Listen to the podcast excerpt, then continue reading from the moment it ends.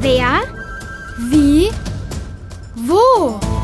Wunderwegmann mit Fox Schlaufuchs Und Polly Plapperschlange. der Kinderpodcast vom Hessischen Rundfunk. Eins und zwei und eins und zwei und eins und. Oh, oh ich brech zusammen. Ist das anstrengend. Klipperklapper Oberkrass, du bist neuerdings ja der Mega-Sportler. Äh, von, von, von nichts kommt eben nichts. Gib mir mal bitte das Wasser. Hier, bitteschön. Und dein neuer Jogginganzug steht dir auch hervorragend. Echt, findest du? Danke, Polly. Ja, der war auch sündhaft teuer. Ist aber auch der letzte Schrei, wie man so schön sagt. Also echt hip. Fox Schlaufuchs als Sportmode-Hipster. Ich lach mir die Klapperschlapper. Hahaha, selten so gelacht. Aber sag mal, Polly, willst du vielleicht auch einen? Was? Schluck? Nee, einen Jogginganzug. Fox, da sehe ich doch aus wie ein Würstchen im Schlafrock. Pff, eine Schlange im Jogginganzug. Schlapperklapper auf keinen Fall. Und wie hältst du dich dann fit und gesund? Ich? Also, erinnerst du dich an Netzi, meinen Chatfreund aus Indonesien? Die Netzpython? Genau, die Riesenschlange. Netzi hat mir neulich im Videochat gezeigt, wie er seine Kraftübungen am Ast macht. Aha, Und dann hat er mir noch einen super luper Megatipp gegeben. da bin ich jetzt aber gespannt. Gurken. Gurken. Jawohl. Obwohl sie fast nur aus Wasser bestehen, haben sie erstaunlich viele Vitamine und Mineralstoffe, sind also total gesund und lassen sich auf ganz viele Arten lecker zubereiten. Du hörst dich an wie ein Werbeprospekt, Polly. Aber Gurken sind wirklich cool. Vor allem Schlangengurken. Das hätte ich mir ja denken können, dass du die gut findest. Und die sind so praktisch. Schließlich kann ich als Schlange meinen Mund so weit aufmachen, äh, dass sie komplett reinpassen. So, schau. Ah. Ja. Und dann bin ich eine ganze Weile satt. da mache ich doch lieber Kniebeugen und Liegestütz. Du meinst Squats und Push-Ups. Und Hampelmannübungen. Jumping Jacks. Ach Mensch, Polly, ist doch egal, wie die heißen. Hauptsache Bewegung. Aber mit der Zeit zu gehen hat noch niemandem geschadet, Foxy. Muss immer das letzte Wort haben, die Dame. Wie bitte? Äh, die, die Jumping-Dings. Jacks, Jumping Jacks. Äh, ja, die haben mich ganz schön ins Schwitzen gebracht. Ich brauche jetzt dringend eine Dusche. Warte mal kurz. Wo wir doch gerade mitten in den Niederlanden sind. Hier gibt's doch ganz viele Gewächshäuser, in denen Gurken angebaut werden. Und vielleicht können wir ja ein wenig Gurken shoppen? Gurke choppen. Natürlich. Hey, wow, für den Preis von deinem Jogginganzug bekomme ich hier locker. Warte kurz. 75 oder nee, sogar fast 100 Salatgurken. Und wo sollen die alle hin? Oder, lass mal gucken. Ja, ja, oder was? 54 Biogurken. Gehen nicht auch Möhren? Ich meine, die nehmen weniger Platz weg und sind auch total gesund. Möhren sind mir zu hart. Aber sag mal, Foxy, Was denn? Ich würde gern duschen. kannst du ja gleich. Warum haben die Gurken eigentlich so unterschiedliche Preise? Ich meine, Gurke ist doch gleich Gurke. Nicht ganz. Hä? Es macht einen Unterschied, ob eine Gurke aus dem Gewächshaus oder vom Feld stammt, ob sie biologisch angebaut ist oder nicht, äh, wie weit sie transportiert werden muss und Das ist aber ganz schön kompliziert. und dann kommen da ja auch noch die allgemeinen Gesetze der sozialen Marktwirtschaft hinzu. Jetzt mach aber mal einen Punkt. Geh lieber duschen, du Besserwisser. Wer soll das denn verstehen? Gib mir mal deinen Pet, Polly. Ähm, wie entstehen Preise? Podcast? Hier, wer, wer sagt's denn? Zeig mal. Hey, cool. Wie entstehen Preise? Ganz genau. Ich bin gespannt. Mach an. Raus aus dem Wigwam. Guck mal, die Gurke hier, die nehmen wir. Die kostet nur 99 Cent. Ich finde Bio aber viel besser. Aber die kostet 1,49. Na und zahlen doch eh Mama und Papa. Und dafür ist sie dann gesünder. Aber warum ist die denn überhaupt teurer? Vielleicht weil die gesünder ist. Und so teuer ist sie doch auch wieder nicht. Mama hat letztens beim Gemüsehändler keine gekauft, weil die 3 Euro gekostet hat und sie war noch nicht mal Bio. Ein Gemüse, drei Preise. Im großen Supermarkt, im kleinen Laden, Bio oder nicht Bio, das macht eben einen Unterschied. Aber es gibt noch viel mehr Gründe, die einen Preisunterschied ausmachen. Wir treffen den Wirtschaftsjournalisten Stefan Wolf. Er berichtet jeden Tag für das Fernsehen aus der Wirtschaft und kennt sich mit Preisunterschieden aus. Das hängt einmal von der Jahreszeit ab. Ist gerade Erntezeit für die Gurken oder nicht? Wenn sie von weit her kommen müssen, dann sind sie teurer natürlich, als wenn sie hier in Deutschland oder um die Ecke gewachsen sind. Und dann ist es natürlich die Frage, ob sie äh, biologisch aufgezüchtet worden sind oder ob vielleicht anderer Dünger verwendet worden ist. Äh, Biogemüse kostet immer mehr als normales Gemüse. Das hängt damit zusammen, dass die komplizierter aufzuziehen sind. Das heißt, es ist schwieriger und es werden weniger davon geerntet, wenn man sie herkömmlich aufzieht mit viel Düngemitteln, mit viel Schadstoffen dann natürlich auch. Dann wachsen sie schneller, werden größer und man kann mehr davon ernten. Da gibt es viele Unterschiede, die den Preis bestimmen. Aber wie kommt überhaupt ein Preis, zum Beispiel der von einer Salatgurke, zustande? Natürlich muss ein Bauer erst einmal Gurkensamen haben und ein Gewächshaus, in dem er die Gurken anbauen kann. Auch der Dünger kostet Geld und das Wasser, das die Gurke zum Wachsen braucht. Außerdem wollen natürlich Menschen für ihre Arbeit bezahlt werden. Stefan Wolf, also erstmal muss ja für die Gurke der Bauer bezahlt werden, der die Gurke hat wachsen lassen auf seinem Feld. Dann muss der bezahlt werden, der die Gurke vom Bauern auf den Großmarkt bringt. Dann muss der Großhändler bezahlt werden, der die Gurke weiterverkauft. Schließlich muss dann der bezahlt werden, der die Gurke in den Supermarkt oder in den Gemüsemarkt transportiert. Und dann kriegt ja auch der Verkäufer noch sein Geld, der ja die Gurke verkauft. Der will ja auch von etwas leben.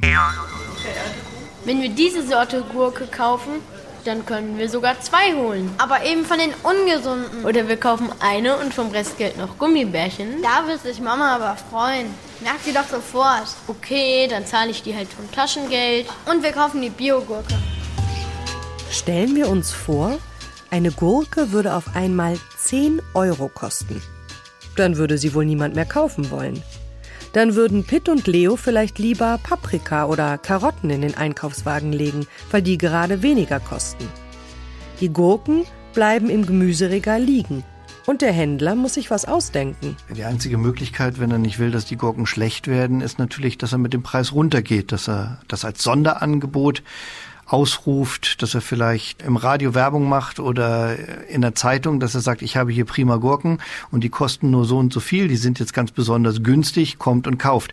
Anders kann man das eigentlich nicht machen, sonst wären die schlecht und bleiben im Regal liegen. Aber die Händler könnten sich ja miteinander einfach absprechen und sagen, ab sofort kosten Gurken überall 10 Euro pro Stück. Das wäre ja ein sogenanntes Gurkenkartell dann, was da gebildet wird. Das heißt, diese Absprache verhindert ja auch, dass der Preis fällt und dass es günstiger wird für den Verbraucher. Denn wenn sich Händler untereinander absprechen, dann machen sie das natürlich nicht, damit es für den Kunden günstig wird, sondern damit sie möglichst viel Geld daran verdienen. Und deshalb sind diese Preisabsprachen verboten.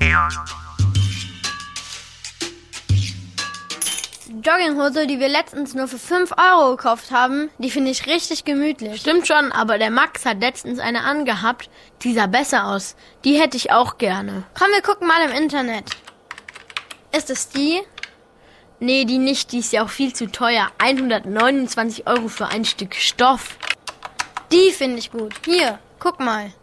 Geht auch noch, finde ich, vom Preis. 19,95 Euro. Wieso sind die eigentlich so unterschiedlich teuer? Zum einen mal spielt natürlich die Qualität eine Rolle. Was für Material wird da genommen? Was für eine Baumwolle nimmt man da?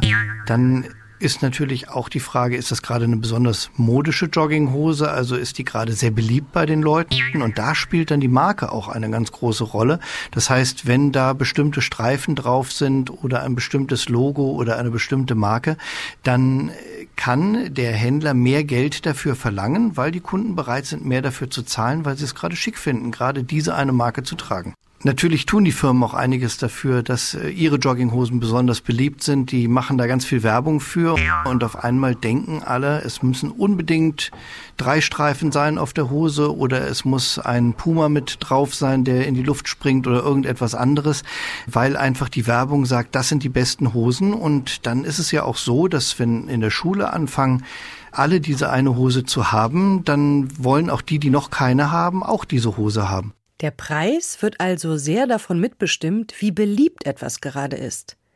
Wenn viele Leute etwas interessant finden und haben wollen, können die Verkäufer den Preis höher ansetzen, sogar unabhängig von der Qualität. Also wenn ein Kleidungsstück teurer ist als ein anderes, heißt das nicht unbedingt, dass es gleichzeitig auch besser ist. Wenn es besonders modern ist, dann ist es meistens teurer. Wenn es eine bestimmte Marke hat, dann ist es meistens teurer. Äh, grundsätzlich ist es so, dass die meisten Kleider ja äh, nicht hier zusammengenäht werden, sondern in Fabriken, wo die Menschen sehr wenig Geld dafür bekommen. Also zum Beispiel in Asien. Und die Ausgangsposition für diese Kleidungsstücke ist eigentlich gleich. Es ist so, dass letztendlich die Hosen zusammengenäht werden aus Stoffen, die unter Umständen auch die gleichen sind. Es gibt natürlich Qualitätsunterschiede, aber erst einmal gehen wir davon aus, die Baumwolle, die da ausgeliefert wird, die unterscheidet sich kaum, egal welche Hose man nimmt. Dann wird die zusammengenäht und diejenigen, die diese Hose zusammennähen, die bekommen ein mickriges Geld dafür. Der Preis errechnet sich also aus dem, was die Herstellerfirma für Material, Produktion, Arbeit und Transport bezahlen muss. Und dann wird, je nach Beliebtheit, noch einiges an Euro draufgeschlagen. Das nennen Experten das Spiel von Angebot und Nachfrage. Ein Fußball zum Beispiel, der von einem berühmten Sportartikelhersteller hergestellt wird und der Ball wird dann auch bei der Fußball-WM benutzt und wird auch bei der Fußball-Europameisterschaft eingesetzt. Dieser Fußball, der kostet dann im Handel viel mehr als ein Ball, wo keine Marke draufsteht und das, obwohl man damit genauso gut kicken kann.